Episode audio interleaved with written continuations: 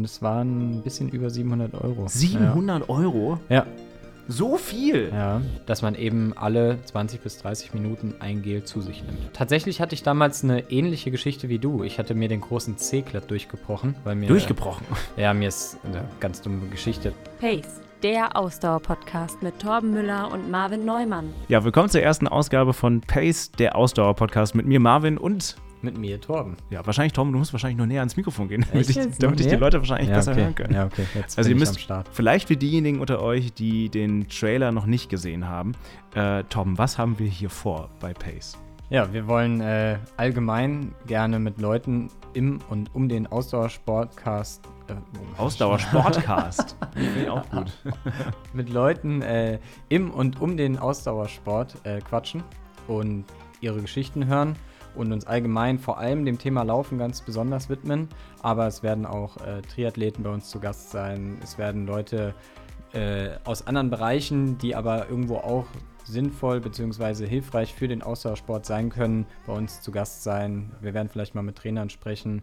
Und ja, wir wollen allgemein euch das Thema Ausdauersport und insbesondere das Thema Laufen irgendwie ein bisschen näher bringen und da einfach in einen schönen Austausch kommen. Ich bin mal gespannt. Auf unserer Liste stehen ja einige Ansprechpartner.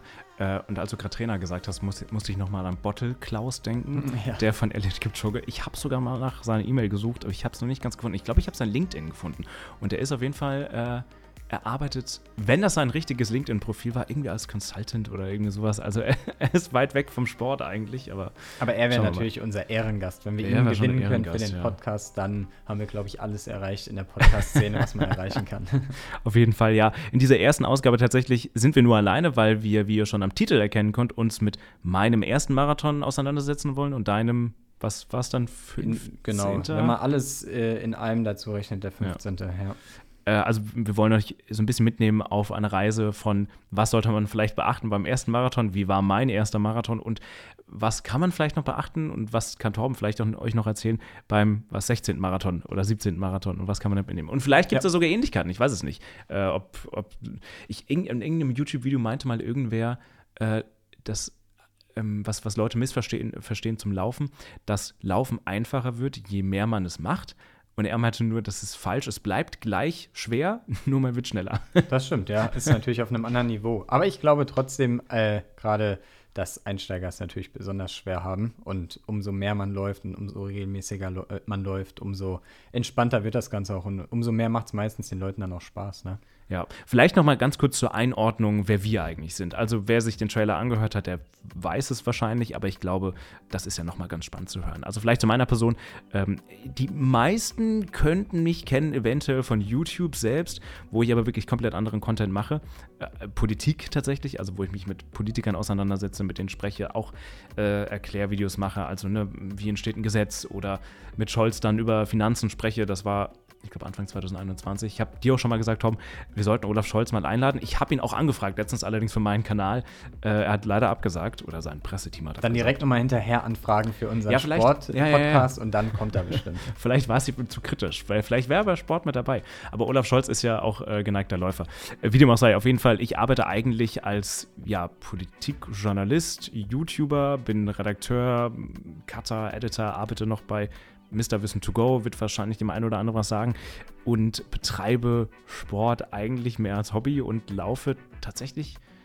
Ich glaube, ich bin immer schon gerne gelaufen übrigens. Ich glaube, zwei, boah, lass mich jetzt nicht lügen. Doch, ich weiß noch, wir hatten im, äh, in der Grundschule tatsächlich hatten wir immer so Läufe, so 100, 300 Meter Läufe oder sowas. Und das war die einzige Sportart, wo ich halbwegs Spaß dran hatte damals und wo ich halbwegs gut war. Dann hat sich irgendwie so eine Phase von Nicht-Laufen irgendwie eingestellt, wo ich wirklich, weiß nicht, gar nichts gemacht habe, ehrlich gesagt.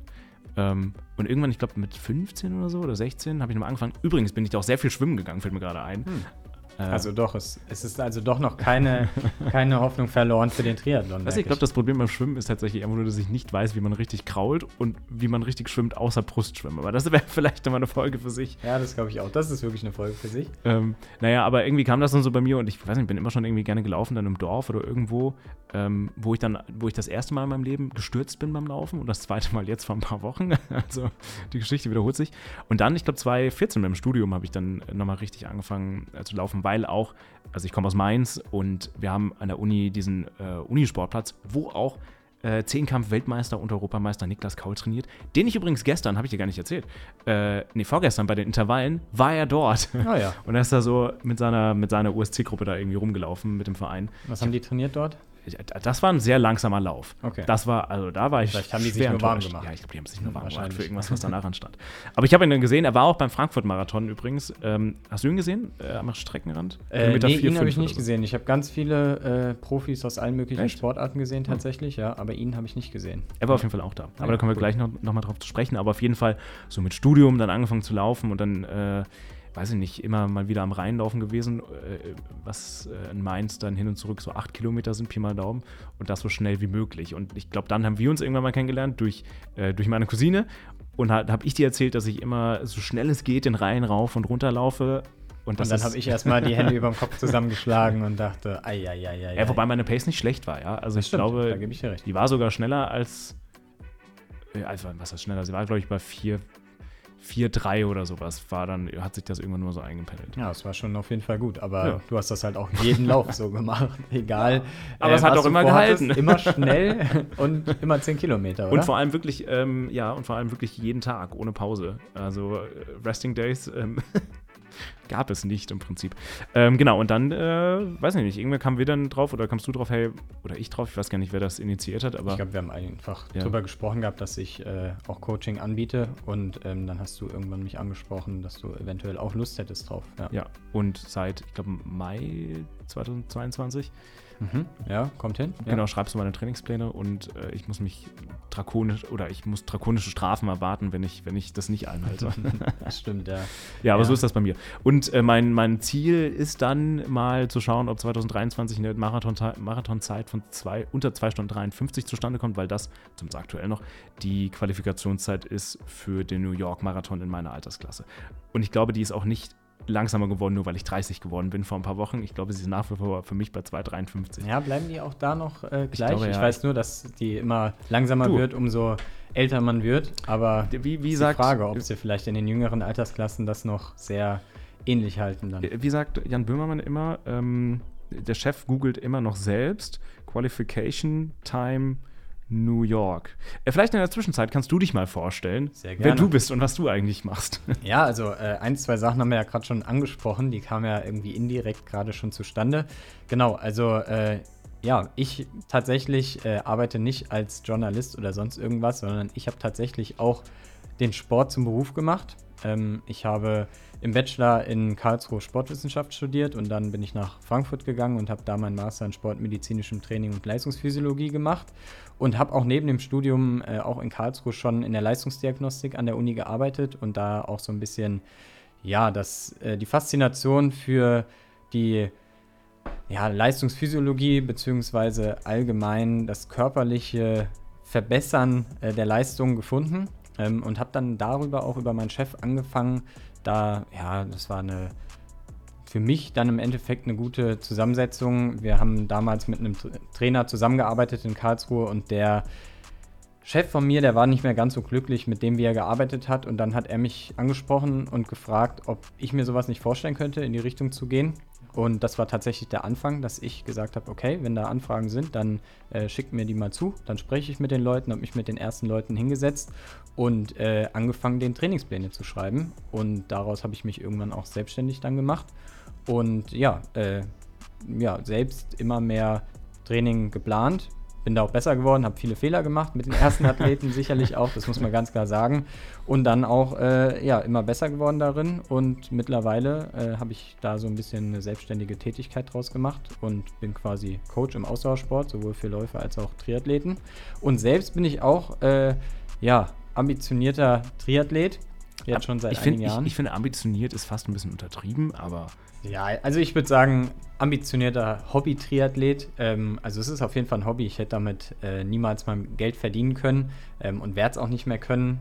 Möchte ich auch gar nicht, aber ich bin schon auf jeden Fall ambitionierter. Ich bin auf der Langdistanz im Triathlon unterwegs und ähm, ja, habe jetzt dieses Jahr meinen fünften Ironman gemacht, war auch sehr zufrieden mit meiner Leistung, aber ich glaube auch, dass da noch ein bisschen was geht und das will ich auch nächstes Jahr natürlich herausfinden, was da noch so geht. Habe auch meine Ziele, aber dazu denke ich äh, dann irgendwann nochmal ein bisschen mehr. Ähm, ja, und äh, ich habe ja schon gesagt, äh, Ausdauercoaching, das ist letztendlich das, was ich beruflich mache auf selbstständiger Basis. Ich habe aber auch noch einen normalen Job, wenn man so will. Also ich bin nicht nur selbstständig, sondern ich arbeite auch in Frankfurt bei IQ Athletik. Das ist ein Trainingswissenschaftliches Institut. Ähm, wir machen so Sachen wie Leistungsdiagnostiken, ähm, Bikefitting. Wir machen die Leistungsdiagnostik auch für ein paar Profifußballvereine, aber auch bei IQ-Athletik ist unser Steckenpferd eigentlich der Ausdauersport. Also viele Läufer, Radfahrer, Triathleten, die zu uns kommen und ihre Leistung optimieren wollen. Ich war genau. auch schon, ich war auch schon vor Ort mit dabei und durfte mich da auf so einem Laufband äh, unter Beweis stellen musste. Ja, tatsächlich ist das sogar wirklich eine Sache, die ich auch ein Stück weit voraussetze, wenn ich mit einem Athleten neu anfange. Es muss ja nicht ganz am Anfang sein, aber ich wünsche mir immer, dass man auch irgendwann relativ zu Beginn eine Leistungsdiagnostik mal macht, um einfach auch das physiologische Profil sich einmal anzuschauen, damit man dann auch nicht einfach nur ins Graue reintrainiert, sondern eben auch sinnvoll nach physiologischen Daten ja, arbeiten kann. Genau. Ähm, übrigens, in der Zwischenzeit habe ich dann doch nochmal die Zeiten rausgesucht bei New York. Mhm. Und die unterteilen von 18 bis 34 äh, die Leute, die Männer, auch die Frauen und sie haben auch non-binäre, äh, die non-binäre Kategorie. Bei den Männern auf jeden Fall Marathon-Qualifikationszeit 2 Stunden 53. Warum auch immer haben die da auch Halbmarathon stehen? Also ich weiß nicht, ob man sich mit, mit einer Halbmarathonzeit für den Marathon anmelden kann, weil New York selbst hat, glaube ich, keinen Halbmarathon. Oh, das wäre jetzt auch Halbwissen, da bin ich mir leider auch nicht, nicht sicher. Und ja. nach den 18 bis 34, danach geht es aber in fünf Jahresschritten? Danach geht es in vier Jahresschritten. Oder nee, fünf Jahresschritten. Ja, ja, fünf, Jahres, 35 ja. bis 39, okay. 40, 44, 45, 49, 50, 54. Aber ansonsten haben sie die 18 bis 34-Jährigen sind, äh, sind, es ist eine große Gruppe. Zwei Wobei, Stunden 53. Ich wollte gerade sagen, wenn ich da gerade mal so rüber zu dir in den Bildschirm reinschiele, äh, zwei Minuten langsamer dann in der nächsten Altersklasse, auf die kommt es dann, glaube ich, auch nicht mehr so stark an. Also, ja, stimmt, stimmt. 2,53, 2,55, 2,58, 3, ja gut, aber da laufen ja 50.000 Leute mit. Also ich glaube, da, da ist wahrscheinlich die, ähm, also sehr, also damit meine ich sehr viele talentierte Läufer mit, für die dann halt irgendwie so zwei Minuten dann einfach schon halt Ja, da hast du natürlich auch recht. Ist natürlich, ja, jetzt war das so einfach gesagt, aber zwei Minuten auf dem Niveau macht natürlich auch schon ein bisschen was aus, ja. Halbmarathon auf jeden Fall eine Stunde 21. Also okay. ich ich verstehe das nicht so ganz, warum, warum da Halbmarathon steht, aber wie dem auch sei. Und bei den Frauen ist es so, äh, 18 bis 34, 3 Stunden 13 und bei den Non-Binären ebenfalls. Äh, das Ding ist aber, soweit, soweit ich das jetzt weiß, heißt das nicht nur, wenn man die Zeit gelaufen ist, dass man noch genommen wird. Also vor allem für Europäer oder nicht US-Amerikaner wirfst du dann trotzdem noch deine Zeit so in den Topf und dann wirst du hoffentlich gezogen oder nicht. Genau, aber, richtig, ja. Ähm, aber schauen wir mal. Ja, oder man muss verdammt viel Geld ausgeben ja. und äh, über einen Reiseveranstalter sich ja, einkaufen. Wo, wobei, wobei die Teilnehmer am New York Marathon auch unter normalen Umständen, ich glaube, was war es? Irgendwas zwischen 200 und 300 Dollar auch schon war. Ui, okay. Also es ist, okay, das ist schon auch wirklich schon teuer. viel ja. tatsächlich. Also teurer als, ich weiß gar nicht, Berlin hat, glaube ich, in der Anmeldung jetzt, oder wenn es denn klappt mit der Anmeldung, 100 120 oder 110 gekostet, also auch noch auch ja. nicht so wenig. Ja. Wobei, wenn wir da jetzt mal über den Triathlon sprechen würden, so ein Ironman, da Stimmt, ist man dann das? mit so 200 Euro noch gut bedient oder 200 Dollar. Ähm, so also teuer? für einen Ironman, äh, ich habe mich jetzt für nächstes Jahr für den Ironman Hamburg angemeldet und es waren ein bisschen über 700 Euro. 700 ja. Euro? Ja.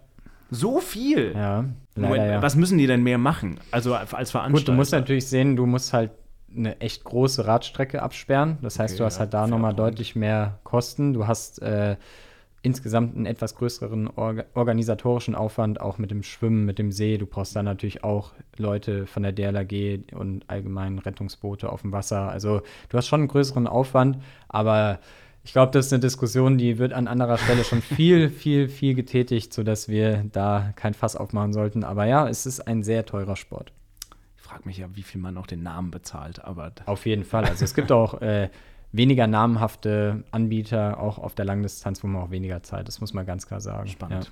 Naja, gut, aber so viel erstmal zur, zur Einordnung. Ähm, wo willst du eigentlich hin? Was ist dein Ziel? Ich glaube, du hast das Ziel gar nicht genannt. Ja, mein großes Ziel ist der Ironman Hawaii. Ähm, also die Weltmeisterschaft im, auf der Langdistanz. Das wäre mein großes Ziel, mich dafür zu qualifizieren. Auch dafür muss man sich qualifizieren, allerdings nicht über eine Zeit wie bei dir, sondern über eine Platzierung in der Altersklasse. Also es gibt sogenannte Slots ähm, pro Rennen und je nach Größe der Altersklasse werden dann diese Slots verteilt. Das heißt, umso größer die Altersklasse, umso mehr Slots gibt es auch für diese Altersklasse. Ähm, Ja, und für mich würde das heißen, um mich relativ sicher zu qualifizieren, müsste ich in, bei einem Rennen Top 2 oder Top 3 in der Alterskasse sein, je nachdem, wie viele Slots bei den Rennen gibt. Und das würde auf jeden Fall heißen, dass man ein ziemlich schnelles Rennen abliefern muss, weil die Konkurrenz schläft nicht. Aber wie taktisch suchst du dir dann deine Rennen aus? Also ich meine, du kannst ja theoretisch, ich könnte auch sagen, ja gut, dann, wenn das beim Laufen so wäre, dann würde ich mich beim, weiß ich nicht, Wiesbaden-Halbmarathon ja. anmelden und dann eine gute Platzierung äh, machen, weil ich weiß, da laufen halt nicht so gute Leute, also im Zweifelsfall nicht die besten Leute mit, da laufen immer noch sehr gute Leute mit, aber nicht die allerbesten der Welt. Ja, also es ist absolut schwierig. In Kasachstan zum Beispiel gibt es auch einen Ironman. Da wurde, ja, wurden dieses Jahr auch die Qualifikationszeiten mal bekannt gegeben, also sprich, mit welcher Zeit man sich noch qualifiziert hätte in der Alterskasse. Und es war wirklich verrückt. Also ähm, da hättest du dich bei keinem anderen Rennen mit so einer, in Anführungszeichen, das muss man, da muss man ja auch sehr vorsichtig sein, schlechten Zeit qualifiziert. Ähm, ja, also es ist immer schwer, weil bei jedem Rennen kannst du natürlich Pech haben, wenn zwei richtig gute Leute sich dort auch angemeldet haben, die besser sind als du. Da steckst du einfach nicht drin. Das kannst du bei jedem Rennen haben. Aber es ist schon so, dass die deutschen Rennen auf jeden Fall äh, auf der Langdistanz verdammt gut besetzt sind in der Regel. Also da ist es deutlich schwerer, sich zu qualifizieren. Deshalb mache ich wahrscheinlich auch nächstes Jahr neben Hamburg noch ein anderes Rennen irgendwo eher im, ja, irgendwo Richtung Spanien, Portugal, irgendwo da. Aber das steht alles noch nicht ganz fest. Auf der anderen Seite muss ich aber auch sagen, ich finde die Idee aber eigentlich ganz charmant, weil so kommen zumindest Leute aus Ländern, wo vielleicht der Sport nicht so groß ist, dann auch in den Genuss, dann bei sowas krassem, größerem mitzumachen. Und dann ja. ist das Feld halt einfach diverser und ein bisschen breiter aufgestellt, aber ja, das stimmt. Ist ja eigentlich also, nicht, nicht, also ich finde beide Ansätze gut. Ja. Ironman probiert ja. auch genau diesen Ansatz teilweise zu fahren. Also sie haben auch mal eine Zeit lang im asiatischen Raum einfach mehr Slots vergeben, auch schon bei äh, Halbdistanzen, also bei einem halben Ironman, sodass auch da einfach mehr Leute sich, beziehungsweise auch teilweise Europäer dahin fliegen und dann auch da die Rennen wieder gestärkt werden, sodass man da auch, ja, einfach ein bisschen nicht nur im europäischen Raum, sondern auch weltweit da den Sport stärken kann. Und vor allem, man weiß nie, was passiert. Äh, mich erinnert das gerade so ein bisschen daran, an den, oh, lass mich jetzt nicht lügen, ich glaube Boston-Marathon 2017 oder sowas. Ich weiß nicht genau, wann er war. Da hat auf jeden Fall ein Japaner gewonnen, mhm. der kein schlechter Läufer ist. Also ich, ich, kann, ich weiß jetzt nicht genau seine Zeiten, aber auf jeden Fall nicht die absolute Weltklasse. Und Boston, da korrigiere mich, wenn ich falsch liege, da treten schon auch mit die Besten an, ja. die es so gibt. Ja. Ähm, es war absolut desaströses Wetter. Es gibt es auch auf YouTube. Es ist super spannend, sich das anzuschauen. Ähm, es ist monsunartiger Regen. Keiner kommt damit zurecht. Und der, der Typ, dessen Namen ich reiche das nach äh, in einer anderen Folge oder ihr findet es dann unten oder in der Beschreibung des Podcasts verlinkt. Und der Typ ist einfach losgelaufen mit einer Pace, die keiner erwartet hätte. Und selbst die Moderatoren meinten so, das, das hält er nicht. Der macht das jetzt fünf Kilometer und dann ist er weg. Und der hat das bis auf, ich glaube, eine kurze Stelle während des Marathons die ganze Zeit gehalten und hat das Ding gewonnen. Ähm, und weil die anderen nicht mit den Bedingungen klarkamen und dem, dem Regen und dem Wind und alles, was da irgendwie mit, mit da reinspielte. Also wer weiß, vielleicht, äh, wenn da jemand aus Kasachstan dann mit dabei ist in Hawaii und du, dann gewinnt der Typ, weil das Wetter irgendwie, weiß ich nicht, zu heiß ist oder weil es zu bergig ist. Ich weiß Auf jeden nicht. Fall, ja. Und äh, das Thema Wetter bzw. Bedingungen haben uns ja auch beim Frankfurt-Marathon. Sehr guter Segway. Ja, äh, begleitet. Auch da kamen viele Leute nicht so gut klar mit den Bedingungen. Ja. Und genau das soll ja auch unser heutiges Thema sein. Du bist nämlich deinen ersten Marathon in Frankfurt gelaufen, lieber Marvin. Man sollte übrigens meinen, ich wäre der Profi im, im Podcast Journalismus Themen aufnehmen, aber der Übergang war tatsächlich richtig gut. Ja, ich bin meinen ersten, äh, meinen ersten Podcast gelaufen, wollte ich sagen, meinen ersten Marathon gelaufen tatsächlich in Frankfurt. Ähm, die Umstände waren ein bisschen äh, ein bisschen tricky, ähm, weil in der Jahresplanung, die wir hatten oder die ich hatte, war angesetzt, also als wir Mai gestartet sind, Wiesbaden Halbmarathon äh, eineinhalb Monate nachdem wir begonnen haben, einfach mal so und weil ich, keine Ahnung, weil ich mitmachen wollte. Dann Köln Halbmarathon im Anfang Oktober 2022 und dann der Marathon Ende was war Ende Oktober 2022 im 30. glaube ich. Das war eigentlich so diese ja, ja. So, so, drei Dinger. Dann gab es noch einen kurzen Filmlauf dazwischen auf fünf Kilometer, der ganz gut lief. Ähm, und dann der Marathon. Was ist passiert? Äh, ich glaube, wann war es denn? Anfang oder Mitte September oder so. Also Herbst fing gerade so an. Kastanien äh, fielen von den Bäumen und bei einem äh, super entspannten Lauf, ich glaube, der eigentlich eineinhalb Stunden hätte, hätte dauern sollen, bin ich nach 36 Minuten, glaube ich, versehentlich auf, auf eine Kastanie getreten und bin umgeknickt, äh, hingeflatscht auf so Schotter, Kies und habe mir erstens meine äh, Bänder im rechten Fuß, ist nicht gerissen, äh, aber auf jeden Fall überdehnt und zweitens dann noch eine kleine Knochenabsplitterung zugezogen, was ein bisschen missunförderlich ist für so einen Lauf oder für dann, um in, ich glaube, drei Wochen oder zwei Wochen danach in Köln anzutreten. Tatsächlich, wenn die Bänder gehalten hätten oder andersrum, wenn, äh, wenn, ich, wenn der Knochenbruch nicht gewesen wäre, wäre Köln kein, äh, kein Problem gewesen, weil wirklich zwei Tage vor dem Halbmarathon waren die Bänder wieder okay. Äh, nur halt der Knochenbruch logischerweise nicht. Ähm, aber dementsprechend äh, war dann ja, war Köln dahin und war das Training erst zumindest für eine Woche mal komplett stillgelegt, weil es halt überhaupt nicht ging. Also ich konnte auch nicht laufen, also schon, aber unter ziemlichen Schmerzen. Ich wusste auch nicht, dass es ein Knochenbruch war. Ich glaube, bis, oder bis zwei Wochen danach. Ähm, aber Training war natürlich dann erstmal, also Lauftraining vor allem nicht vorhanden. Ich glaube, bis aber da möchte ich kurz einhaken. Ja. Du warst ja aber am Anfang ganz sicher, dass das nur eine winzig kleine Verletzung war äh, und das ganz schnell wieder ausgeheilt ist. Äh, deshalb warst du ja auch erstmal nicht beim Arzt, sondern hast du mir ja, gesagt, ja, Torben, warte mal ab, ich muss ein paar Tage pausieren, aber dann geht das schon wieder. Ja, weil, weil ein guter Freund von mir, der auch, auch wie ich finde, ein guter Läufer ist, ähm, meinte, ja, das hat er auch schon ganz oft mal gehabt und es sah halt für ihn einfach nach einem Bänder, nach einer Bänderdehnung aus. Und er meinte, ja, das ist dann halt in eineinhalb bis zwei Wochen wieder okay. Da habe ich mich ein wenig drauf War verlassen. nicht, ja. War es und ist es immer noch nicht hundertprozentig ja. tatsächlich.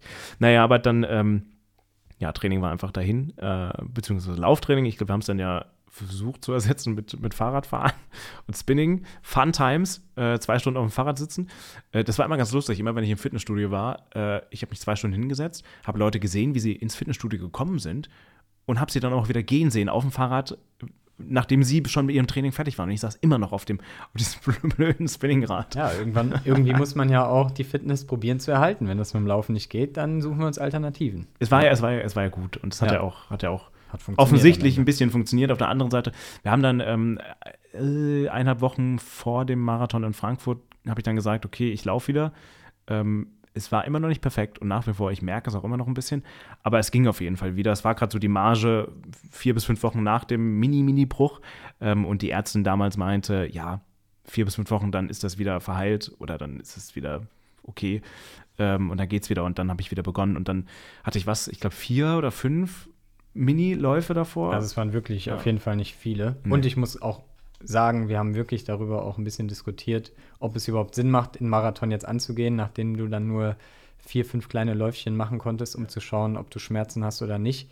Vernünftig war das Ganze mit Sicherheit nicht, wenn man ganz ehrlich ist. Ich hatte auch wirklich Bauchschmerzen bis zuletzt dabei, aber du hast dich dazu entschieden, ihn zu laufen. Also Torben hat gesagt, aus seiner Sicht mach es nicht. Ähm, und ich, ich, und dann war es meine Entscheidung, ob ich es mache oder nicht. Und ich habe gesagt, ich mache es, weil der Fuß sich gut anfühlt und weil die Trainingsläufe es nicht schlimmer gemacht haben oder und ich, es keine Schwellung gab oder ähm, ich keine Mehrschmerzen dadurch hatte oder irgendwie sowas in die Richtung. Ja. Ähm, dementsprechend war aber das Training einfach Mist und es war keine wirkliche Vorbereitung da. Ich wusste nur, hey, ja, gut, ich kann auf jeden Fall eine Stunde 20 laufen ähm, in einer Trainingspace. Ja, stimmt. Das war eine Woche vor dem Marathon dann quasi der letzte, wenn man so will, eigentlich auch richtige Lauf, den du gelaufen ja. bist. Ne? Ja, ja, eine Stunde 20. Eine Stunde 20, glaube ich. Oder eine Stunde 25, irgendwie sowas. In der Pace von, ähm, was war das? 5-0.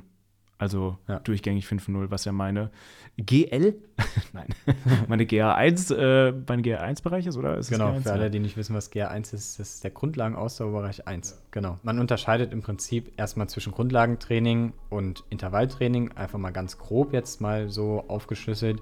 Äh, in dem Grundlagentraining und im Intervalltraining unterscheidet man natürlich dann auch nochmal, was man da für Läufe macht und was man auch physiologisch ansteuern will. Grundsätzlich wollen wir eben mit solchen GA1, also Grundlagenausdauerbereich 1 Läufen, den Fettstoffwechsel verbessern und die, den Kohlenhydratverbrauch senken. Äh, und das war genau so ein Lauf, ja, genau. den du da gemacht hast. Ja. Einfach ein ruhiger Lauf, bei dem du möglichst wenig außer Atem kommst, um einfach mal zu schauen, funktioniert das? Kannst du eine Stunde 20 am Stück laufen in einer entspannten Pace und ähm, ja, geht es dir gut dabei? Was macht dein Fuß am nächsten Tag? Und das hat soweit ja einigermaßen gehalten, sodass du dann für dich entschieden hast.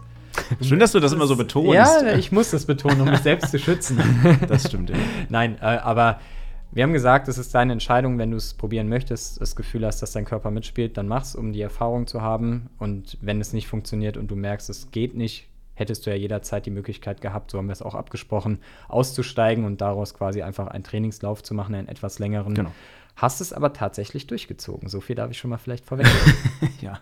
Ähm, übrigens, wir verlinken natürlich auch gerne, oder ich zumindest mein Strava-Profil in der Beschreibung. Wenn Tom das will, dann mache ich das natürlich auch. Da könnt ihr das nochmal nachschauen und im Zweifelsfall jetzt auch schon mitgucken, worüber, worüber wir jetzt sprechen, weil ich glaube, da sind so ein paar Details drin, ähm, die vielleicht einfacher sind nachzuvollziehen. Und vielleicht für diejenigen, die die Marathonstrecke in Frankfurt nicht kennen, da seht ihr dann natürlich auch die Marathonstrecke, wo die entlang lief. Ähm, ja, äh, also äh, tatsächlich, ich, ich bin dann da reingegangen, reingegangen ich meine, ich hatte auch keine Regenerationsphase, mal ganz davon abgesehen. Also ich glaube, ich hatte noch, samstags war der einzige Tag, an dem ich nichts gemacht habe. Und ansonsten war ja Freitaglauf, irgendwie Donnerstag, glaube ich, auch oder Mittwoch. Also ich hatte in der Woche davor, die ja eigentlich, soweit ich das jetzt weiß, eigentlich ruhetechnisch für die Ruhe vorgesehen ist, hatte ich ja die ganze Zeit Läufe. Aber ich bin reingegangen und eigentlich war es erstmal an dem Tag super schön, es war entspannt, ich war ruhig, ich war auch, ich hab, du, du, hast mich noch gefragt, ob ich aufgeregt bin kurz vorm ja. Start. Ich meinte so, nö, weil, weil ich auch null Pressure hatte. Ja den ich vorher schon hatte, weil, weil ich mir schon dachte, ich weiß, dass ich dieses Jahr jetzt nicht unter 2 Stunden 53 schaffen werde, aber unter drei Stunden wäre schon nice. Ja, wenn alles so gelaufen wäre, wie wir uns das vorgestellt hätten, wäre da mit Sicherheit am Ende auch eine andere Zeit rausgekommen. Aber ich denke, unter den Umständen war es schon Wahnsinn, dass du den überhaupt durchgelaufen bist, den Marathon. Vielleicht äh, mal ein paar Fakten vorab. Also meine Zeit war am Ende, du bist ja auch mitgelaufen. Äh, ja, ich habe einen Pacemaker gemacht, ja. genau, ja. Ganz vorne auch vor allem. ja. ähm, also meine Zeit war aber am Ende eine drei, Stunde, drei Stunden 27, ich glaube 55 laut, äh, laut dem Veranstalter. Ähm, also ja, ist, ich, ich weiß, ich soll darauf stolz sein, aber ich, ich bin es auch, aber natürlich habe ich mir auch mehr versprochen. Aber ähm, es war an dem Tag erstmal super warm was mir auch schon aufgefallen ist am Start, ich glaube morgens, es waren, wann war es, um 10 Uhr, auch schon so 15 Grad oder so. Und ich habe auch, auch schon gemerkt, boah, Schatte, äh, Schatten hätte ich gerne mehr gehabt. es war super windstill. Ähm, also es war schon demanding. Aber ehrlich gesagt, die ersten, ja, was, 14, nee, die ersten 21 Kilometer waren super. Ich hatte überhaupt gar keine Probleme. Ich bin super entspannt, was eine 430er Pace. Du hast ja auch vor, von ja. vornherein gesagt, halte ich, solange es geht, an die 430. Ja. Übrigens, das ist mir so oft während dem Laufen, als ich dachte, boah, meine Uhr sagt mir gerade 440, 445. Oh, fuck, Torben hat gesagt, ich soll so lange wie möglich bei 430 dranbleiben. Okay, okay, 430, ich komme nochmal. Ich schließe mich nochmal den, den Fahranträgern der 315er Zeit nochmal ein bisschen an. Das habe ich dann auch gemacht und versucht. Ähm, und bis 21 war das auch wirklich kein großes Thema. Tatsächlich, äh, bei Kilometer 14 standen ja unsere Begleitungen auch noch mal rum, ähm, weil ich, wie viel Gelpacks äh, hatte ich dabei? Vier, glaube ich, und sechs, sieben ja, genau. hätte ich nehmen sollen. Und dann, das war irgendwie schön, bei Kilometer 14 war, wusste man, ah, da freue ich mich drauf, da sehe ich mal Leute, die ich kenne und da kann ich mal kurz hinrennen. Ähm, das war auch cool und ich wirklich hatte null Probleme, ehrlich gesagt, bis, ja, bis, bis 25. Und wenn ihr euch mal, also ich ähm, bitte euch jetzt auf Strava zu gehen und die Strecke euch anzuschauen, weil wir befinden uns gerade, der Anfang war so in der Stadt, das ist diese, diese ganze diese ganzen, dieser Wirrwarr aus Strecke in Manhattan, glaube ich, heißt das ja. Also die, die, ganzen, äh, die ganzen Hochhäuser stehen da. Und dann geht es ja südlich raus über den Main nach Sachsenhausen, Niederrad und dann ganz weit hinten raus zur Autobahn. Und ich weiß nicht, wie das bei dir bei der Autobahn war, aber erstens, man hat irgendwann gemerkt, da war null Stimmung mehr, weil wer steht auf der Autobahn? Mal abgesehen von einem sehr engagierten DJ äh, unter der Brücke. Ja, das stimmt. Der war also, wirklich überragend, muss man sagen. Ja. Welcher, welcher Song lief bei dir? Weißt du das noch? Oh, da fragst du mich was. Nee, das weiß ich nicht mehr. Aber ich habe mich so gefreut irgendwie, ja. äh, wie er da unten stand und auch sich selbst und irgendwie die Situation ja. so gefeiert hat. Also der das war wirklich so. stark. Äh, bei mir lief ein Madonna-Song, glaube ich, ah, ja. wenn ich mich recht erinnere. War für dich okay, oder? War, ich hätte mir Taylor Swift gewünscht. Okay. Aber ähm, Madonna ist auch okay. aber da, ab dem Punkt war es so, wurde es kritisch, weil dann Frankfurt war überraschenderweise leicht hügelig. Ich glaube, laut Strava, das kann man, könnt ihr nachschauen, gab es auch eine Steigung. Äh, man ist vom Start, der bei was null war dann oder so, ist man bis auf 125 Meter dann irgendwie hoch. Äh, mhm, also ja. äh, war, war nicht ganz unhügelig tatsächlich. Ähm, und vor allem, das könnt ihr auch auf Strava sehen, nach Kilometer ähm, tatsächlich nach Kilometer 20, so 23, sieht man so zwei kleine Spikes hier. Und das waren, wenn ich mich nicht recht erinnere, äh, wenn ich mich recht erinnere, die zwei Autobahnauffahrten. Ja, das kann diese, gut sein. Diese zwei genau, Kurven ja. da. Ja. Und genau an dem Punkt fing es bei mir an, wo ich gemerkt habe, oh, scheiße, das ist aber jetzt echt auch noch weit. Und vor allem, ich glaube, nach dieser Autobahnabfahrt dann gab es, ähm, und ihr könnt übrigens auch sehen, ihr seht ja ähm, die Steigung und dann auch meine Pace, die danach sehr, äh, sehr stark abfiel. Oh ja.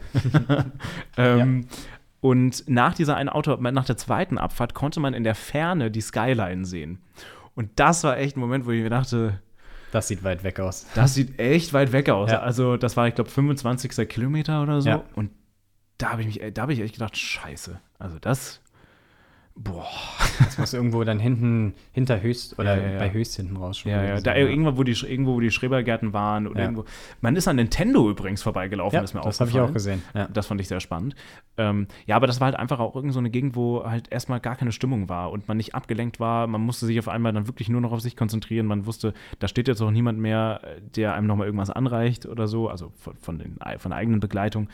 Ähm, ja, also das, ab da wurde es echt kritisch und ich glaube, dann, dann kam mein Fuß ins Spiel, wo ich dann doch gemer also, gemerkt habe, da ist was und äh, es ist nicht ganz so locker flockig. Ich glaube, die ersten 20 Kilometer war es halt auch, ja, Mara Halbmarathon, ich weiß, wie lang das ist und das kann ich und das ist auch kein Problem. Und ich bin den schon schneller gelaufen als in der 4,35er Pace. Also zumindest äh, größtenteils schneller gelaufen als das. Da muss ich eine kurze Zwischenfrage stellen. Ja. Hattest du dann bei der Halbmarathon-Marke, wie du gerade gesagt hast, die Distanz kennst du ja schon aus äh, anderen Wettkämpfen, hattest du dann kurz dieses Gefühl, beziehungsweise hast du darüber nachgedacht, so, okay, ich habe jetzt 21 Kilometer geschafft, verdammt, da kommen noch mal 21? Ja, schon, aber ja, auf, also ja, Punkt. Okay. Aber komischer, also in meinem Kopf, wenn ich, wenn ich laufen gehe, gehe ich immer bis zur, zur Hälfte. Also ich freue mich immer, wenn ich bei der Hälfte bin, weil dann weiß ich, jeden Kilometer, den ich jetzt mache, ist eigentlich immer nur noch Rückweg. Rückweg Ja. und weniger. Ähm, und dementsprechend dachte ich mir, ja gut, ich weiß, es sind noch 21 Kilometer, aber ich weiß auch jetzt, wird es nur noch weniger. Also, es Ja, war, ich, mental gut gespielt. also ich ja. meine, es wird immer weniger, logischerweise. Ja. Also vom Start aus wird es immer weniger, aber ich weiß nicht, das ist bei fast jedem Lauf bei mir so, dass ich immer so im Kopf denke. Aber trotzdem war es nicht einfach. Also, Aber ich kenne das. Ich nutze das auch manchmal bei meinen langen Läufen. Und ich laufe nicht immer Rundkurse, sondern ich laufe manchmal auch bewusst irgendwo am Rhein entlang, 15 Kilometer in die eine Richtung, weil dann weiß ich, okay, ich muss heute 30 Kilometer laufen und wenn ich bis 15 Kilometer gelaufen bin, ich muss halt irgendwie wieder zurückkommen, ne? Und dann ist das mental manchmal wirklich hilfreich. Exakt so habe ich es übrigens heute auch gemacht, äh, weil ich nicht wusste, ob ich das in einer Stunde schaffe, die Drei-Brücken-Tour in Mainz zu machen. Falls ihr euch nicht in Mainz auskennt, ist, finde ich, die schönste Laufstrecke, die man hier zumindest machen kann. Ähm, naja, aber dann, ich glaube, ab Kilometer 28 ja Fuß gemerkt und dann dachte ich mir, scheiße. Dann, äh, da war es so ein mentales Spiel aus. Ja, Also eigentlich ist die Ausdauer da und die Beine sind da und ich habe null Magenprobleme gehabt oder Krämpfe oder sowas. Auch bis zum Ende tatsächlich nicht. Aber dann dachte ich mir, scheiße, soll ich jetzt gehen? Oder um, den Fuß zu entlasten? Oder soll ich vielleicht komplett aufhören? Oder wird das jetzt noch schlimmer oder nicht? Und dann, ich glaube, es, es war so eine Kombination aus, ja, der Fuß war zwar zu merken, übrigens beide Füße, also beide, beide waren, die, die, also ich, ja, ich bin ja viel Fahrrad gefahren, aber das ist ja eine ganz andere Belastung, als wenn ich laufen gehe. Und ich glaube, beide waren, die Gelenke waren nicht, nicht gewöhnt, so viel äh, zu laufen dann nach, nach einer Laufpause. Ähm, ja, und dann, dann bin ich dreimal gegangen tatsächlich, weil es nicht anders ging. Äh, äh, für eine kurze Zeit, bin dann immer wieder kurz angelaufen, dann nochmal gegangen, dann nochmal noch mal gelaufen, nochmal gegangen, das dreimal. Und irgendwann dachte ich mir, ja gut, weißt du was, also entweder, entweder, weil ich war auch mitten im Nirgendwo und kleiner, ist kein Pro-Tipp, aber tatsächlich, deine Mom war auch mit dabei und deine Mom, da warst du gerade nicht da vorm Start, meinte so, und hast du dir auch eine Notfallnummer auf dein Schild geschrieben? Und ich Mhm. meinte so, ähm, Auf die äh, Startnummer auf meinst die du, ne? Startnummer? Ja, ja. Ähm, nein, habe ich nicht gemacht. Sollte man das tun? Stimmt, macht ja eigentlich Sinn, wenn man das macht. Und ähm, die habe ich, hätte ich tatsächlich auch gut gebrauchen können im Ziel, weil ich dann niemanden mehr gefunden habe. Aber das ist nochmal eine Geschichte für sich. Ähm, ja, habe ich nicht. Und dann dachte ich mir, naja, gut, also entweder du läufst jetzt nochmal. Ja, oder Punkt. Also du hast keine Option, außer zu laufen. Und jetzt tut es halt weh, jetzt ist auch egal. Also jetzt Ja. bist du halt schon 28 Kilometer gelaufen. So viel schlechter wird sein Fuß jetzt nicht nach, nach weiteren 13 Kilometern gehen. Und dann bin ich nochmal gelaufen und dann ging es auch ehrlich gesagt nochmal gut. Und ähm, das Einzige, was halt wehgetan hat, waren halt die Füße. Die Ausdauer war da. Also ich habe das schon gemerkt, es war jetzt nicht so locker flockig wie am Anfang. Und ich glaube, am Ende war es dann, ich kam nochmal einmal, zweimal nochmal an die 430er Pace ran, so. Äh, Es war dabei mehr so 450, glaube ich, ähm, am Ende raus. Ähm, aber es ging. Es war halt nur der Fuß. Und es, ich glaube, ich hätte auch die dreimal gehen nicht gebraucht, wenn ich mental nicht in meinem Fuß gewesen wäre. Ja. Ähm, aber ansonsten, ich weiß, dass super viele berichtet haben, ja, am Ende hat, hat, es ging ihnen echt die Luft aus, die letzten fünf Kilometer. Und ja, das Ende war auch nicht einfach. Aber ich glaube, bei mir war es am Ende so, ey, ich, ich habe mich super über die Leute gefreut. Ähm, und es hat so einen Unterschied gemacht, weil man einfach abgelenkt war von dem ganzen Jubel und dann, dann ging es am Ende. Und die Stimmung war auch wirklich gut, oder? Wie hast du die Stimmung wahrgenommen an der gut, Strecke? also also, ich- klar, hinten raus hat man mal weniger Stimmung, aber ja, alles im städtischen Bereich fand ich wirklich gut, muss ich sagen. In der Stadt war Jahr. super. Also ich habe ja, das Problem ist, ich habe so einen Vergleich von Wiesbaden Mhm. und von Frankfurt. Weißt du, und in Wiesbaden war der ganze Halbmarathon in der Innenstadt. Und selbst in der Innenstadt, mal abgesehen von Start und Ziel, war nichts. Nichts los. Da waren zwar einzeln so- so ein paar Leute, die gejubelt haben, aber nee, es hat wirklich einen Unterschied gemacht. Und ähm, es treibt, ich, ich weiß nicht, wie ich es beschreiben soll, ich, aber das weißt du besser, weil du bist viel mehr Marathonläufe gelaufen als ich. Und das würde mich gleich nur interessieren, wie es bei dir war und wie du deinen ersten wahrgenommen hast.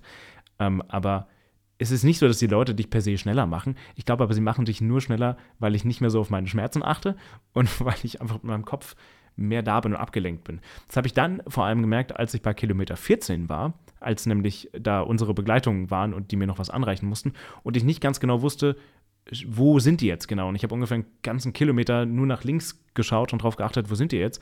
Und war null, also ich war gut im Laufen, ich bin nicht langsamer geworden, ich war auch immer noch in meinem Rhythmus, aber ich war in meinem Kopf halt einfach auf der Suche nach denen Gute Ablenkung, ja. und war dann nicht mehr in den Schmerzen oder im Fuß oder wo auch immer. Dementsprechend ja. Also summa summarum, ich bin zufrieden, ist okay. Also für die, Vorbere für die schlechte Vorbereitung ist es alles in Ordnung. Aber um das Ganze noch abzuschließen, wie hat dir denn der legendäre Zieleinlauf in die Frankfurter Oh ja, Festhalle gefallen? äh, Weil das stimmt. ist ja wirklich was Besonderes beim Frankfurt-Marathon. Das stimmt, ja. Das äh, solltet ihr auch auf, falls ihr uns noch nicht auf Instagram gefolgt seid, zumindest auf meinem Instagram-Profil sieht man das bei dir, glaub, du hast das, glaube ich, nicht gepostet. Nee, ich habe nichts gepostet in der Richtung, aber Äh, da könnt ihr das natürlich nochmal nachsehen. Oder auf dem Frankfurt-Marathon-Profil von denen selbst. Ähm, roter Teppich, äh, ne, Jahrhunderthalle ist ja super, super groß, mega laute Musik. Ähm, ich fand's mega. Ähm, das Problem ist, ich habe das nicht so gefeiert. Also ich habe das nicht genossen, weil ich das nicht auf mir sitze, also als ob ich da langsam in das Ziel reintraben würde. Da ging's, es ging so einmal noch um eine Kurve rum irgendwo und natürlich überhole ich da nochmal Leute. Also das war mir viel zu blöd, da irgendwie in einer, weiß ich nicht, 450er Pace oder 5er Pace dann da irgendwie ins Ziel zu laufen. Und, und vor allem, weil ich es in Wiesbaden nicht geschafft habe, nochmal einen Restsprint zu machen, wollte ich halt dieses Mal oder beim nächsten Lauf ähm, eben nochmal ins Ziel sprinten, um halt nochmal richtig Gas zu geben. Dementsprechend habe ich mehr Leute überholt und nicht so auf die Stimmung geachtet und mich nicht so feiern lassen. Ähm, und man muss ja dann auch relativ schnell schon hinten raus. Ähm, das ist eine Sache, Ja. glaube ich, die wir wirklich für den nächsten Wettkampf ändern müssen. Warum? du, ja, dass du, du mal, musst es genießen, weil das dadurch- hilft dir so. Aber, Torben, dadurch, Nein, bin ich nicht, dadurch bin ich unter 3 Stunden 28 geblieben. Das, das waren die 10 Sekunden, die ich da rausgeholt habe. ja, ist auch aller Ehren wert. Aber wenn du äh, sowas genießt, so ein Zieleinlauf, Aber das wirst geht- du dafür deine folgenden Wettkämpfe so draus zehren, wenn es dir mal schlecht geht und du dich an so eine Situation zurückerinnern kannst. Aber das tue ich ja. Das war ja mein Moment. Mein, worauf ich total stolz bin bei dem Lauf, ist tatsächlich, dass die letzten fünf Kilometer, ja, die waren scheiße und hart und so, aber ich hatte Ausdauer, ich hatte meine Muskeln waren da, ich hatte kein Seitenstechen, ich hatte keine Probleme, außer meine Füße. Okay, vielleicht das Wichtigste. Ähm, und ich habe das geschafft, da hinten raus nochmal was rauszuholen, was andere nicht geschafft haben. Und also, oder vielleicht auch nicht mehr schaffen wollten oder konnten oder wie auch immer. Ähm, und das habe ich gemacht. Und das ist, das ist, also wenn ich, wenn ich eins aus diesem Marathon ziehe, dann, okay, cool, ich kann die 25 Kilometer laufen in einer moderaten Pace, für mich moderate Pace. Und ich habe es nochmal geschafft, nach, nachdem ich dreimal gegangen bin, nochmal zurückzukommen, fast an die Pace, die ich vorher hatte, und nochmal im Ziel zu sprinten. Das, das gibt mir tatsächlich mehr, als hätte ich mich da jetzt feiern lassen. Das wäre für mich voll. Ich, ich, ich verstehe ja, dass jeder, jeder muss für sich seine Pace laufen, was ja auch eigentlich super, super zu dem Podcast-Namen passt. Jeder muss so für sich sein Limit finden, aber für mich reicht es halt einfach nicht aus, wenn ich, wenn ich im, im Ziel mich da, also wenn ich alleine bin und so und weiß, hey, um mich herum ist niemand mehr, okay, von mir aus. Und wenn ich jetzt nicht knapp unter der 2 Stunden 53 bin und das erreichen muss oder so. Aber wenn ich sehe, ich kann da noch Leute überholen, dann überhole ich die. Und dann gibt mir das so viel, anstatt als wenn ich mich da feiern lasse. okay, ist auch okay.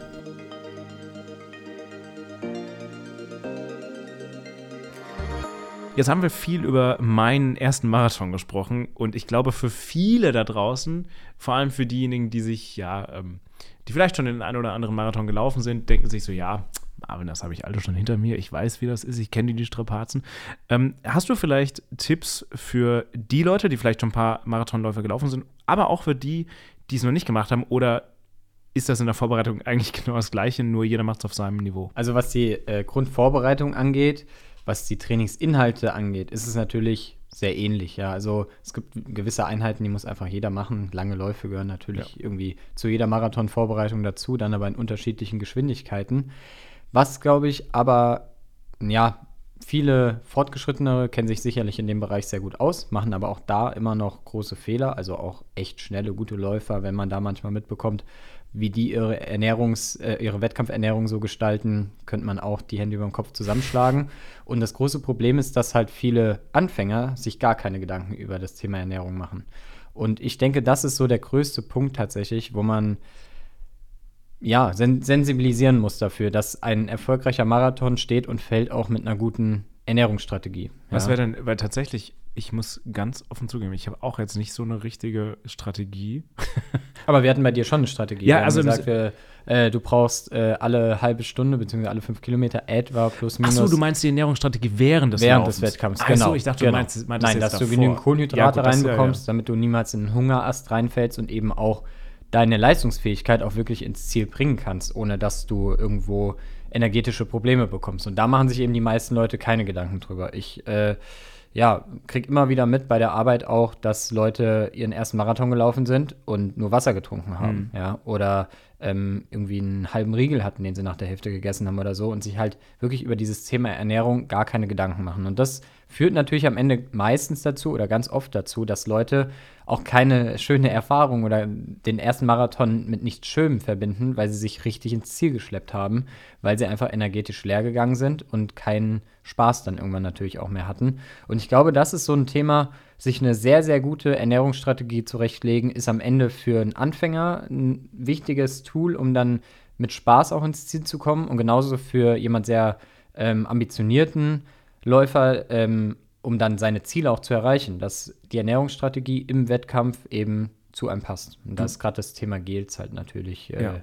ganz wichtig, dass man einfach genügend Energie zu sich nimmt. Du hast natürlich schon einige Marathons hinter dir. Hat sich da bei dir eigentlich irgendwas geändert? Also vom ersten bis zum 10. bzw. 15., wenn man Ironmans mitzählt. Also, aber ich dachte, das ist wahrscheinlich noch mal was anderes. Ich habe mich glücklicherweise äh, auch durch mein Sportwissenschaftsstudium sehr, sehr früh mit diesem ganzen Thema auseinandergesetzt. Ja. Ähm, aber mit Sicherheit habe ich auch in meinem ersten Marathon, nehme ich mal an, also ich weiß es nicht mehr ganz genau, wie es war, aber auf jeden Fall zu wenig Gels zu mir genommen im Vergleich zu heute. Ja, Wann war der denn eigentlich? Mein erster Marathon, ich müsste lügen, aber müsste etwa 2004 14 gewesen ja. sein. Ja. Tatsächlich hatte ich damals eine ähnliche Geschichte wie du. Ich hatte mir den großen C-Klatt durchgebrochen. Weil mir, durchgebrochen? Äh, ja, mir ist eine ganz dumme Geschichte. Damals in meinem freiwilligen sozialen Jahr im Sportbereich auch, bei der ja. Sportjugend Hessen, ist mir ein Stufenbarren auf den Fuß aus so einem Meter Höhe gefallen. Scheiße. Ja, und da konnte ich tatsächlich auch, genauso wie du, äh, keine ordentliche Vorbereitung machen. Und es war auch eher eine Harakiri-Aktion, den überhaupt auch damals zu laufen. Aber du hattest also, Skills schon. Gels hatte ich am Start, ja, aber es war auch dann mehr ein Just for Fun, mal das Ganze ausprobieren und schauen, dass ich ins Ziel komme. Und ich war ta tatsächlich auch deutlich, deutlich langsamer als du bei deinem ersten Marathon. Was war die Zeit? Ich habe 3 Stunden 57 gebraucht. Ja. Ja. Seitdem ist Hättest du mal gesprintet am Ende, dann hättest du die, äh, die ja. 30 Minuten rausgeholt. Also ich habe auf jeden Fall mein Zieleinlauf deutlich mehr genossen, glaube ich. Also aus meiner Wahrnehmung. Wenn du, ich weiß, das ist immer sehr individuell und das kann man nicht verallgemeinern, aber wenn wir mal bei den Gels bleiben, mhm. wie viele Gels würdest du empfehlen zu nehmen und wann? Pi ja. mal Daumen. Also grundsätzlich kann man erstmal sagen, der Mensch kann zwischen, also maximal zwischen 80 und 100 Gramm Kohlenhydrate pro Stunde zu sich nehmen. Je nachdem, was man dann für einen Hersteller an Gels benutzt, kann man ja mal auf die Verpackung hinten drauf schauen, ja. was dann da so drin ist. Ich glaube, bei Morten sind es pro Gel 25 Gramm, lass mich nicht lügen. Die gab es auch in Frankfurt und genau. ich fand die deutlich besser als die, die ich hatte übrigens. Du hast Powerbar oder? Äh, diese welche? gelben, diese, diese, die es bei Rossmann zu kaufen gibt. Wahrscheinlich Powerbar. Wahrscheinlich ja. Powerbar, ja. ja. Aber bei Morten fand ich gut, die waren so, die konnte man noch leicht kauen. Das fand mhm. ich irgendwie Die sind sehr dickflüssig, das stimmt, ja. Ähm, aber in Powerbar in den Gels ist zum Beispiel in einem Gel etwas mehr drin, ja, etwas mehr Kohlenhydrate. Und dann kommt es natürlich ganz stark darauf an, erstmal, was hat der Mensch für Voraussetzungen? Ist man eher ein großer, schwerer Mensch, dann hat man von Grund auf recht große Kohlenhydratspeicher. Was meinst, du, was meinst du mit groß und schwer? Sorry, wenn ich nachfrage. Also was, was bedeutet Von der das? Körpergröße erstmal ja. groß. Also ein 1,90 Meter Mann, der irgendwie 100 Kilo wiegt, hat erstmal deutlich mehr Kohlenhydrat oder größere Kohlenhydratspeicher als ein 50 Kilo schwerer Mann oder Frau mit äh, irgendwie einem Meter ja. 65, 70, ja, sowas. Ähm, Und das muss man dabei erstmal berücksichtigen. Und man muss natürlich auch ganz klar den Kohlenhydratverbrauch berücksichtigen. Je nachdem, wie gut, jetzt sind wir wieder beim Thema Fettstoffwechsel, was wir vorhin schon hatten, da habe ich das ganz kurz angeschnitten. Ähm, grundsätzlich hat man zwei Energiequellen im Körper zur Verfügung, um die Energie bereitzustellen. Einmal die Fette und einmal die Kohlenhydrate. Und von deinen Fetten hast du unbegrenzt viele im Körper zur Verfügung, egal wie schwer du bist, ja, also völlig egal. Jeder Mensch, ob 3% Körperfettanteil oder äh, 35%, hat erstmal genügend Fette zur Verfügung, die gehen so schnell nicht leer, aber die Kohlenhydratspeicher sind relativ begrenzt. Wenn der Körper aber schnell Energie braucht, bei einer sehr anstrengenden Belastung, was meistens auch im Marathon der Fall ist, dann ähm, fällt es dem Körper leichter, schnell auf Kohlenhydrate zuzugreifen als auf Fette, ja. Und deshalb gehen diese Kohlenhydratspeicher mit der Zeit leer. Und selbst wenn man sich sehr niedrig intensiv belastet und einen recht guten Fettstoffwechsel währenddessen hat, braucht man trotzdem gleichzeitig auch immer eine gewisse Menge an Kohlenhydraten. Also egal wie, es führt immer dazu, dass deine Kohlenhydratspeicher mit der Zeit leer gehen und dafür musst du dann eben Kohlenhydrate in Form von zum Beispiel Gels oder Riegeln wieder zuführen. Und was man auf jeden Fall so grob als Faustformel dann ja schauen kann, wenn man jetzt sagt, bei Morten 25 Gramm pro Gel, dass man etwa drei bis, ja, etwa drei bis vier, je nachdem, was man dann auch selbst für Voraussetzungen hat, pro Stunde zu sich nimmt davon. Sprich alle 20 Minuten oder bei Powerbar dann, je nachdem auch da wieder, wie groß der Kohlenhydratverbrauch ist, dass man eben alle 20 bis 30 Minuten ein Gel zu sich nimmt. Ja.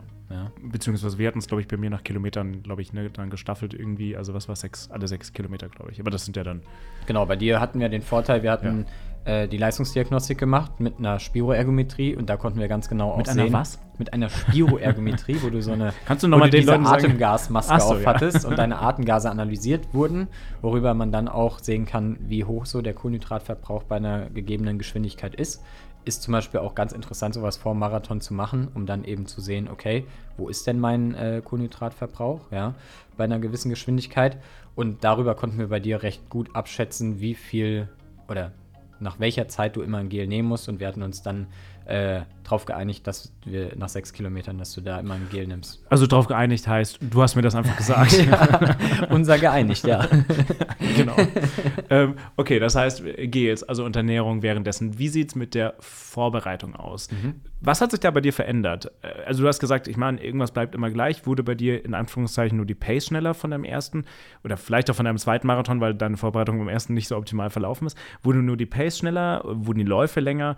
Äh, also wurde es nur intensiver oder hat sich da irgendwas verändert? Also was? Ähm also sowohl die Vorbereitung wurde natürlich besser. Ja, ich habe viel strukturierter dann irgendwann auch trainiert bei meinem ersten Marathon damals. Das war noch vor meinem Sportstudium ja, da bin ich so wie die meisten Leute halt einfach laufen gegangen, ja. Drei, viermal die Woche laufen gegangen, zehn Kilometer in so einer Pace, die einen ja auch von der Leistungsfähigkeit wahrscheinlich aus heutiger Sicht nicht wirklich vorangebracht hat. Auch das, was du auch gerne gemacht hast, irgendwie mhm. so in einem Zwischenbereich zu laufen, wo es schon anstrengend ist, dass man das Gefühl hat, man hat was gemacht, aber sich auch nicht, noch nicht völlig abgeschossen hat. Das ist ja das, was die meisten machen, eben in aber so ich hatte Spaß dabei. ja, du? das ist auch gut. Das Und ist auch gut. Glaube, der Spaß darf nie auf der Strecke bleiben.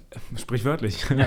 Und ich, aber ich glaube, das ist auch so eine Sache. Ich, also nicht, dass ich die verlernt hätte oder so oder dass ich die vergesse, aber tatsächlich, ich meine, viele Trainingseinheiten, die ich mache, also die auf meinem Plan stehen, mache ich, weil ich weiß, ich muss sie machen und weil sie förderlich sind. Heute hatte ich jetzt ehrlich gesagt nicht so viel Spaß dabei, weil das Wetter nicht so toll war, meine Sehnen auch irgendwann nicht mehr mitgespielt haben, aber auch sonst ist es dann manchmal mehr so ein, ja, ich mache das jetzt, um es zu machen. Ich glaube, bei den Läufen damals dachte ich mir, so, ich laufe jetzt so schnell es geht. Ich freue mich, wenn ich da ganz viele Leute überholen kann, nicht anrempeln kann, aber überholen kann und ich will das Schnellste heute sein am Rhein. So, ich, ich glaube, das für viele ist das wahrscheinlich aber auch schon enough und vielleicht ist das aber auch so eine Sache. Weil wie viel, wenn du bei deinen Athleten die Trainingspläne schreibst, gibt es da auch mal so einen Lauf, wo du reinschreibst oder bei manchen, wo du schreibst, weißt was, mach einfach, wie du denkst. Mach einfach, auf du Bock hast. Weil ich glaube, das ist so, also ist vielleicht eine Sache, wovor dann manche zurückschrecken, die einfach nur wirklich zum Spaß laufen, ein, zweimal in die Woche und dann auch wenn dann Leute wie ich oder so daherkommen und sagen, ja, ich habe jetzt einen Trainingsplan, mache jetzt mal vier, fünf Mal die Woche hier so eine Stunde, eine Stunde 30, manchmal zwei Stunden Läufe, immer in der Pace. Viele, auch viele mit Leuten oder Freunden, die meinen, das ist total, das ist doch total langweilig. Ja. Ähm, Schreibst du Leuten sowas rein in deinen Trainingsplan? Oder ist das was, wo, also was du, ja wo du denkst, das ist sinnvoll? Ja, was man ja ganz grundsätzlich erstmal sagen muss, so ein Trainingsplan ist ja immer erstmal eine Vorgabe im Sinne von Orientierung, ja. Also wenn man dann mal sagt, hey, heute ist das Wetter irgendwie geil und da steht eine Stunde auf meinem Plan, ich habe heute aber Bock, anderthalb Stunden zu laufen, ja, dann ist es auch okay, wenn man da auch mal abweicht von dem Plan, ja. Wenn man einfach Lust drauf hatte, dann ist es völlig okay. Also Spaß sollte da schon auf jeden Fall noch äh, vorhanden sein. Ähm, so eine äh, Trainier, was du willst. Äh, Einheit kommt bei mir selten vor. Manchmal schreibe ich Leuten sowas an ihrem Geburtstag rein. Also, ah, schön. Entweder sie kriegen, je nachdem, was es so für Typen sind, dann äh, einen Ruhetag am Geburtstag oder äh, trainier, was du, wozu du Lust hast. Ja. Ich mache sowas manchmal, aber tatsächlich selten, weil das Einheiten sind, wenn man jetzt ein Ziel hat und strukturiert auf ein Ziel hintrainiert, die einen einfach, muss man so sagen, meist nicht so stark voranbringen. Aber, aber meinst du, aber ja. Aber ich glaube, genau diese Pace, die dann auch Spaß macht und die viele auch so immer laufen, die kommt eigentlich auch automatisch auch in einem strukturierten Training. Umso näher man zu einem Wettkampf hinkommt, umso mehr, weil dann hat man irgendwie solche Läufe wie eine Stunde 30 mit zweimal 20 Minuten im GA2-Bereich. Da sind wir wieder bei GA, also Grundlagen-Ausdauerbereich 2. Also das ist schon eine deutlich schnellere Pace, die auch wirklich Spaß macht, wo man nicht so dahin vor sich hin trottet, sondern wo man eben schon mit Druck durch die Gegend läuft. Also genau das Tempo, was du auch sonst immer gelaufen bist ja. in der Regel. Ähm, und dann kommt man eh auch automatisch auch in einem strukturierten Training mehr in so einen Bereich, der dann auch richtig Spaß macht. Aber man muss sich eben, wenn man größere Ziele hat, auch manchmal an so einen stumpfen Plan halten und ein bisschen quälen, auch wenn das nicht immer so viel Spaß macht, weil es halt einfach der Sache dient. Und vielleicht noch ein Tipp von mir, aber das wirst du noch besser wissen mit deinen zehn richtigen Marathons und den weiteren Ironman-Marathons äh, und Läufen. Äh, ich glaube, es war richtig gut, dass mein erster Marathon Frankfurt war und jetzt nicht irgendwie, tatsächlich nicht Wiesbaden. In Wiesbaden gab es auch den Marathon, es gab, ich bin dann nur den Halbmarathon gelaufen, aber das hat von der Stimmung her einfach echt einen Unterschied gemacht. Also sucht euch vielleicht was raus, wo ihr entweder wisst, wo ihr schon mal wart, hey, da ist richtig gute Stimmung, da feuern die Leute an, egal was, oder erkundigt euch und, oder fragt nach oder schaut euch Bilder an, keine Ahnung und guckt, wo ist es cool und ja. wo passt es irgendwie. Sehe ich auch absolut so. Also ich würde auch immer den Leuten empfehlen. Hast du auch gesagt? Ja, genau, das habe ich dir auch gesagt. Ja, also ich würde auch immer empfehlen, sich erstmal für solche Veranstaltungen irgendwelche Rennen rauszusuchen, wo man weiß, okay, die, die, die, die Stimmung an der Strecke ist super, weil es motiviert, es macht einfach mehr Spaß, es ist nicht so öde. Und dann hat man auch einfach nach so einem Marathon, auch wenn er vielleicht nicht ganz ideal lief, aber weil man vielleicht tolle Erlebnisse auf der Strecke hatte, wie zum Beispiel unser DJ, der da unter der Brücke stand, wo man denkt, hey, richtig cool hier. Und dann hat man auch Lust, sich wieder anzumelden für den nächsten Marathon. Ähm, und das halt eher, als wenn man irgendwo durch äh, irgendwelche Schrebergärten läuft, wo halt nichts los ist und so denkt, so eigentlich ist auch egal, ob ich hier gerade langlaufe oder ob ich einfach sonst auf meiner täglichen Trainingsrunde unterwegs bin. Und vielleicht, ich mach, machst du das, hast du, ähm, wenn du jetzt nicht gerade Pacemaker warst und für dich das ja relativ entspannt war, sondern äh, wenn du einen richtigen Marathon läufst, in Anführungszeichen, und äh, dann auf Pace gehst, wie viel, ähm, bevor wir dann zum Schluss kommen, wie viel Rückmeldung gibst du denn dem Publikum noch? Also gibst du dir noch Daumen nach oben oder machst du, feierst du die auch?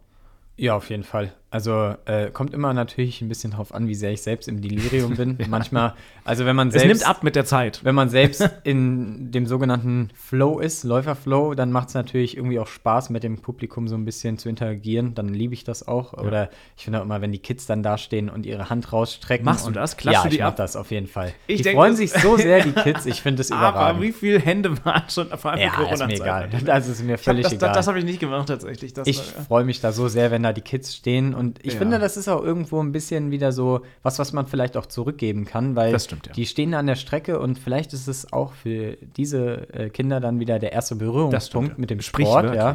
ja, genau, wirklich sprichwörtlich, ja. Äh, und ja, ich mache das auf jeden Fall, wenn, ich, wenn aber das funktioniert. Mir, mir fällt aber gerade ein in Frankfurt, wenn ihr nochmal auf die Strava-Map schaut, das ist, wenn ihr ähm, wieder zum zweiten Mal den Main überkreuzt und dann weiter durch die Schrebergärten, wo nicht mehr so viel los war. Da war irgendwo, war auch so eine Gruppe von, von nicht ganz jungen Kindern, also nicht so drei, vier, fünf Jahre, sondern halt so zehn, elf, zwölf. Die haben auch ihre Hände rausgestreckt und ein paar Leute haben die abgeklatscht. Was war die, was war die Reaktion von den äh, Jugendlichen? Äh, sehr nass. Ja, aber Leute, was erwartet ihr? ihr steht bei Kilometer 30 oder weiß nicht, 25 rum oder so und dann klatschen euch halt Marathonläufer irgendwie ab. Natürlich ist man geschwitzt. Ich habe auch schon mal in Berlin also. erlebt, da standen auch so Kids, die waren auch vielleicht so sieben, acht, neun Jahre, ich weiß nicht ganz genau. Und die haben auch alle die Hand rausgestreckt und immer wenn ein Läufer Läufer einklatschen wollte, haben die alle ganz schnell Boah, wie weggezogen fies ist das und haben sich so richtig gefreut. Und ich bin da auch lang gelaufen. Ich habe mich kaputt gelacht, weil die Kids sich, also die, die hatten so eine Schadenfreude. Es war, Fair enough. Es war Ist schon okay. lustig. Es Ist okay. lustig. Ich glaube, das beste Schild finde ich immer noch äh, Tap here to power up. Ja, Ähm, der das, Klassiker. Das nehme Ja. ich tatsächlich immer oder habe ich mitgenommen, ich glaube dreimal irgendwie so oder viermal. Okay, jetzt muss ich dich aber mal, jetzt muss ich mal kritisch nachfragen. Den Kindern, wo äh, schon 10.000 vor dir eingeschlagen haben, das ist eklig, aber auf Aber das, das Schild schon ein Schild. 10.000 Das vorher, ist- ja. äh, da bleibt nichts dran hängen an so einem Schild, oder? Ja, ja, Ja, so, wisch. das ist wahrscheinlich nicht ganz so äh, rational wahrscheinlich alles. Ja. Ja. nein, aber vielleicht, vielleicht waren da ein paar Tipps für euch dabei für euren ersten Marathonlauf oder vielleicht habt ihr doch noch mal was gelernt oder doch, vielleicht gibt noch mal, äh, was wäre so ein Pro-Tipp? So, ich weiß, Ja. äh, so ein Pro-Tipp für jemanden, der jetzt seinen 15. Marathon angeht oder seinen 16. Marathon angeht.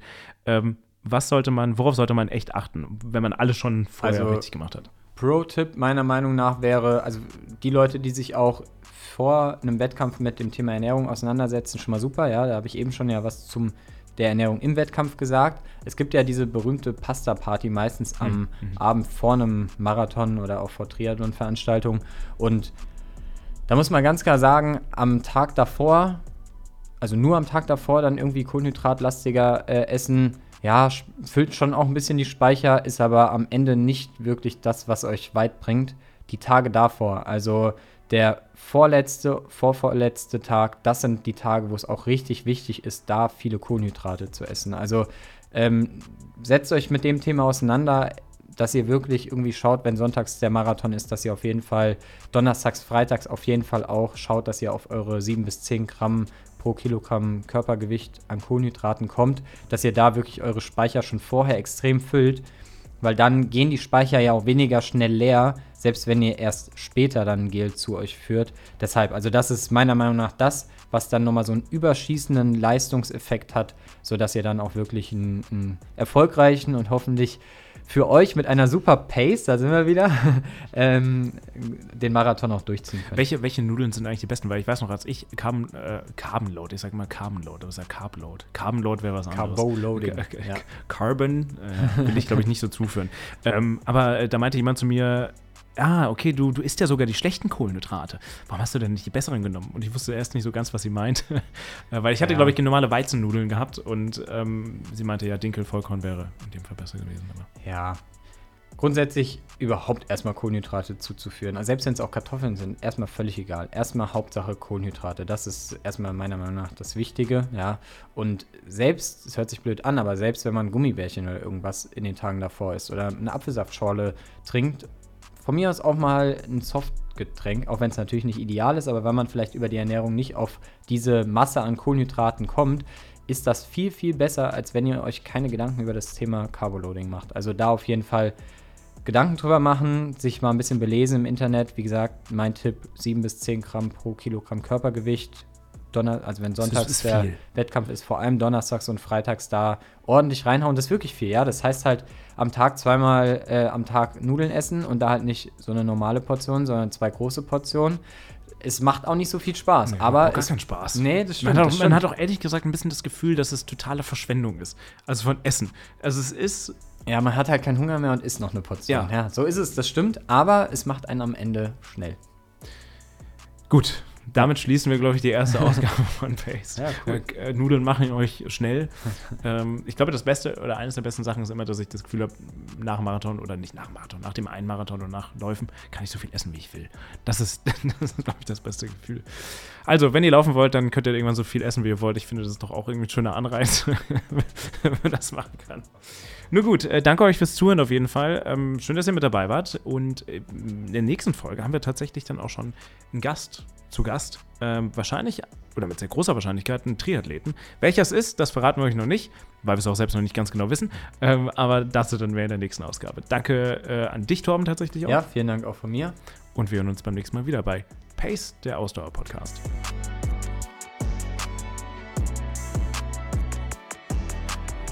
Pace, der Ausdauer-Podcast mit Torben Müller und Marvin Neumann.